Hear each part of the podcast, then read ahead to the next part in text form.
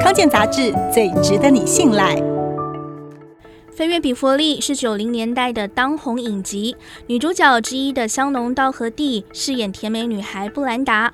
不过，或许因为成名太快，后来传出她脾气暴躁、爱耍大牌，因此演到第四季，影集就和她终止合作。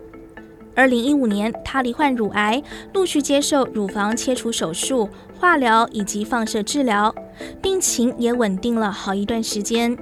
但四年后，因为背痛求诊，本来以为是运动伤害，却意外发现癌症复发，而且转移到脊椎，造成疼痛。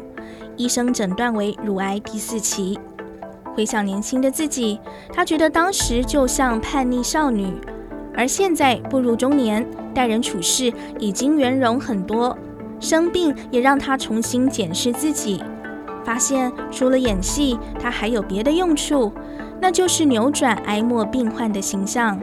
他说：“说到癌症末期，多数人想到的都是病入膏肓、意志消沉，等着中期来临的低谷情绪。而我想扭转这种印象。除了治疗行程，香农道荷地每天平均工作十六到十八小时，体力负荷得了吗？”他回答：“这是我的日常，我尽力维持正常的生活。”接连被癌症找上门，而且面临末期宣判，香农道荷地更珍惜和家人的相处时刻。